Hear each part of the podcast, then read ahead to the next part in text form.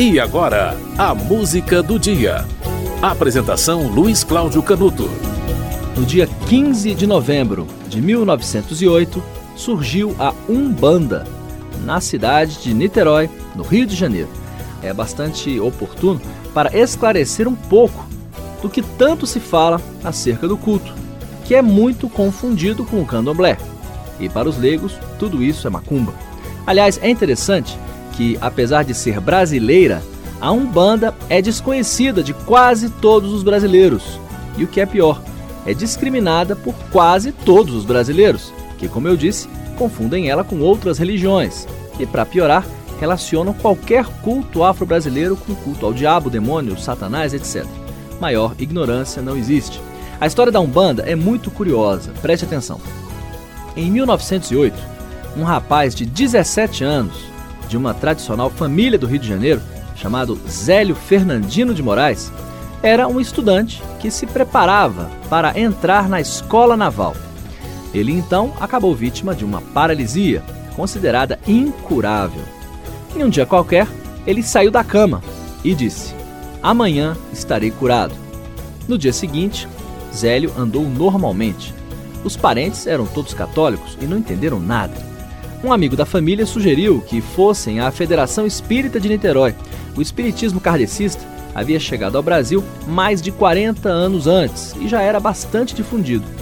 E foi no dia 15 de novembro de 1908 que Zélio participou de uma sessão espírita kardecista. E ocorreu algo estranho. Vários médiums começaram a receber espíritos de escravos, índios, caboclos. O presidente da sessão espírita pediu que eles se retirassem e foi nesse momento que Zélio recebeu um espírito. Talvez o mais famoso espírito das religiões afro-brasileiras e também o mais difamado, o Caboclo Sete Encruzilhadas. Ele perguntou por que motivos os dirigentes espíritas consideravam aqueles espíritos atrasados. Era pela cor ou pela classe social? Os responsáveis pela sessão procuraram afastar o espírito desconhecido que estava em Zélio.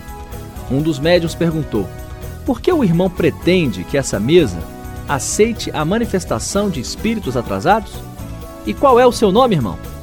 Zélio respondeu: Se julgam atrasados esses espíritos dos pretos e dos índios, devo dizer que amanhã vou dar início a um culto em que esses pretos e esses índios poderão dar sua mensagem e cumprir a missão que o plano espiritual lhes confiou. Será uma religião que falará aos humildes, simbolizando a igualdade que deve existir entre todos. E se quiserem saber meu nome, que seja este, Caboclo das Sete Encruzilhadas, porque não haverá caminhos fechados para mim. Surgiu então a Umbanda, que, de acordo com o último censo, reúne no país 432 mil fiéis. Olha, continuando a historinha, no dia seguinte ao anúncio, o dia 16 de novembro, às 8 da noite, houve a primeira sessão umbandista na casa de Zélio na rua Floriano Peixoto, número 30, em Neves, São Gonçalo. Muita gente foi assistir se aquele garoto de 17 anos estava realmente falando sério. E foi naquele momento que o caboclo das Sete Encruzilhadas declarou que se iniciava um novo culto, em que os espíritos de velhos africanos escravos e os índios poderiam trabalhar em benefício dos seus irmãos vivos, qualquer que fosse a cor, a raça, o credo e a condição social. A prática da caridade, no sentido do amor fraterno, seria a característica do culto, que teria por base o Evangelho de Jesus Cristo e como mestre supremo, Jesus. Ou seja, além da Umbanda, surgiu o sincretismo religioso, tão presente em um local bem distante de Niterói, a cidade de Salvador, capital da Bahia. Olha, olha só a mistura. A Umbanda adota princípios do catolicismo, hinduísmo, cultos indígenas e religiões africanas além dos elementos do espiritismo kardecista, como mediunidade e ideia de reencarnação, além da prática da caridade. A intenção original da Umbanda era usar os rituais mais estimulantes das religiões africanas, mas sem matar animais. O nome escolhido foi Umbanda, que em banto kimbundu significa a arte de curar e em sânscrito significa Deus ao nosso lado. Olha o secretismo aí. O primeiro templo de Umbanda surgiu em 1920 e em 1935 já estavam fundados os sete templos idealizados pelo caboclo Sete Encruzilhadas. O fundador da Umbanda, Zélio, morreu em outubro de 75, aos 84 anos de idade. Todas essas informações que eu dei estão na página da internet da União Umbandista dos Cultos Afro-Brasileiros. Informações bem curiosas, né? Agora, mais curioso é imaginar que você provavelmente não sabia nada disso. E imaginar que você, muito certamente, já cantou várias e várias músicas de Umbanda. Elas fazem parte da cultura brasileira. Clara Nunes, Vinícius de Moraes, Toquinho, Caetano Veloso, Maria Bethânia, Elis Regina gravaram várias músicas de Umbanda músicas que se tornaram famosas. Muitos evangélicos cantam sem saber, inclusive, porque são músicas bonitas mesmo. A música de hoje é um ponto de um bando, uma música típica, de autoria de Rui Mauriti, Júlio do Nascimento, José Jorge e Olívia de Carvalho. Depois da música do dia você vai saber quem é o Exu. A maioria acha que é o diabo. Será que é porque rima com Beuzebu? Sabe-se lá, o fato é que não tem nada a ver, você vai saber daqui a pouco. A música de hoje é cantada por Tereza Cristina e você conhece. Ela se chama Nem Ouro Nem Prata.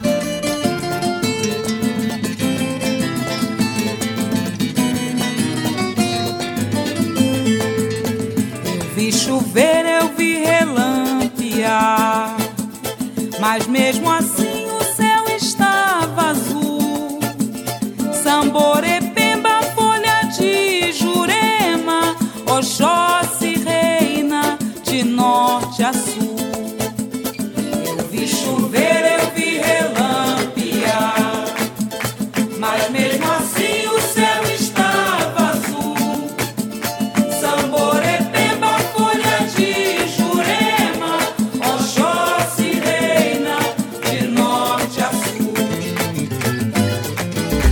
brasileira, faceira, mexiça, mulata.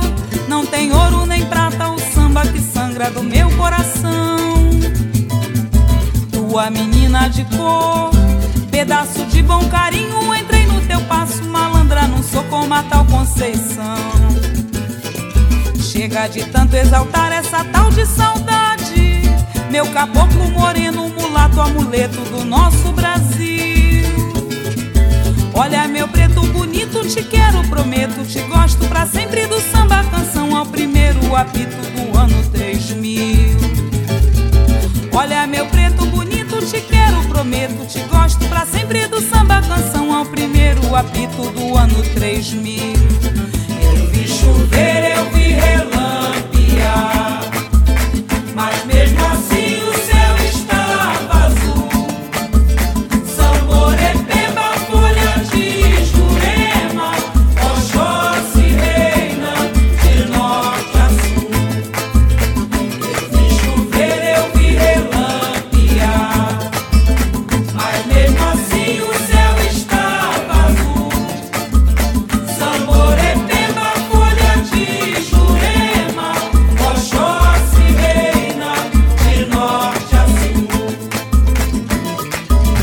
brasileira, faceira, mexiça, mulata. Não tem ouro nem prata, o samba que sangra do meu coração. Tua menina de cor, pedaço de bom carinho. Entrei no teu passo, malandra, não sou como a tal Conceição. Chega de tanto exaltar essa tal de saudade. Meu caboclo moreno, mulato, amuleto do nosso Brasil. Olha meu preto bonito, te quero, prometo, te gosto pra sempre do samba canção ao primeiro apito do ano 3000. Olha meu preto bonito, te quero, prometo, te gosto pra sempre do samba canção ao primeiro apito do ano 3000.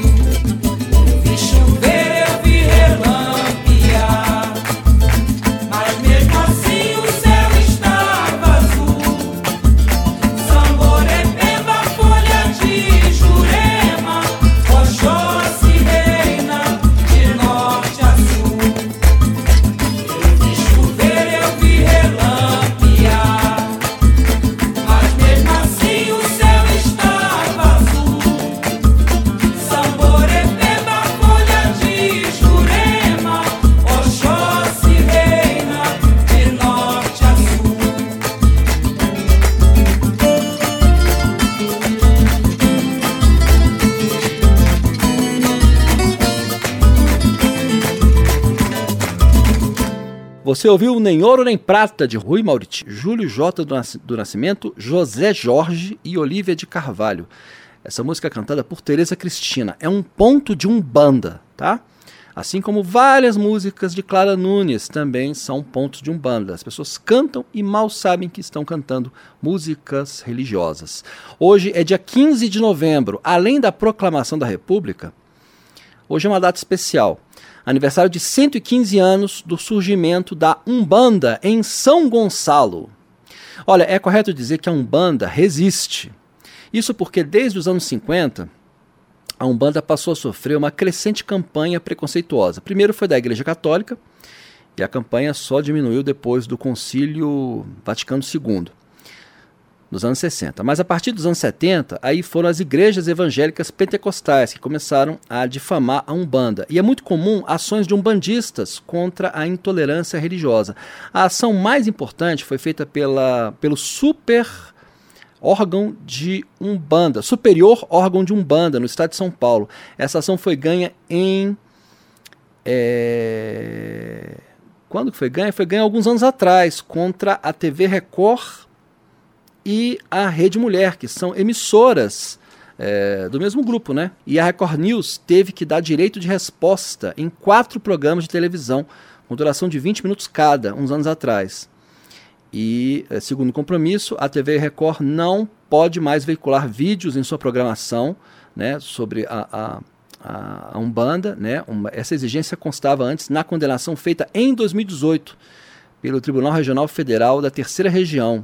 Olha, isso é uma coisa relativamente recente. Tá? Essa ação foi instaurada em 2004, é de autoria do Ministério Público Federal e junto ao Instituto Nacional de Tradição e Cultura Afro-Brasileira e ao Centro de Estudos das Relações de Trabalho e da Desigualdade. Olha, a forma mais típica de difamar uh, a Umbanda é por meio do Exu. No candomblé, o Exu é um orixá. Na Umbanda, o Exu é uma espécie de funcionário de Deus, de guardião de Deus na lei do karma, o emissário entre homens e orixás. Ele é o cobrador de dívidas kármicas e o executor do destino pessoal e coletivo é, de acordo com o que as pessoas semeiam. Né? O Exu é uma espécie de justiceiro, digamos assim. Tanto que ele usa um tridente, que é associado ao diabo por algumas pessoas. Mas o seguinte: em uma ponta do tridente há a absorção de energias, na outra ponta há a emanação de energias, e a ponta do meio neutraliza. Da mesma forma que tem gente que dá carteirada, também se dizendo quem não é, né? No mundo dos espíritos também ocorre isso, e muitos se dizem Exu, por isso que há muita confusão. E sem falar no problema provocado por médiums que não entendem os fundamentos da Umbanda e acabam é, por acreditar que incorporam o diabo, ou seja, a Umbanda também é vítima de muita picaretagem. Hoje é 15 de novembro, aniversário de 115 anos do nascimento da Umbanda em São Gonçalo, segunda maior cidade do estado do Rio de Janeiro, hein? Próxima a Niterói, que é a terceira maior cidade. A música do dia volta amanhã.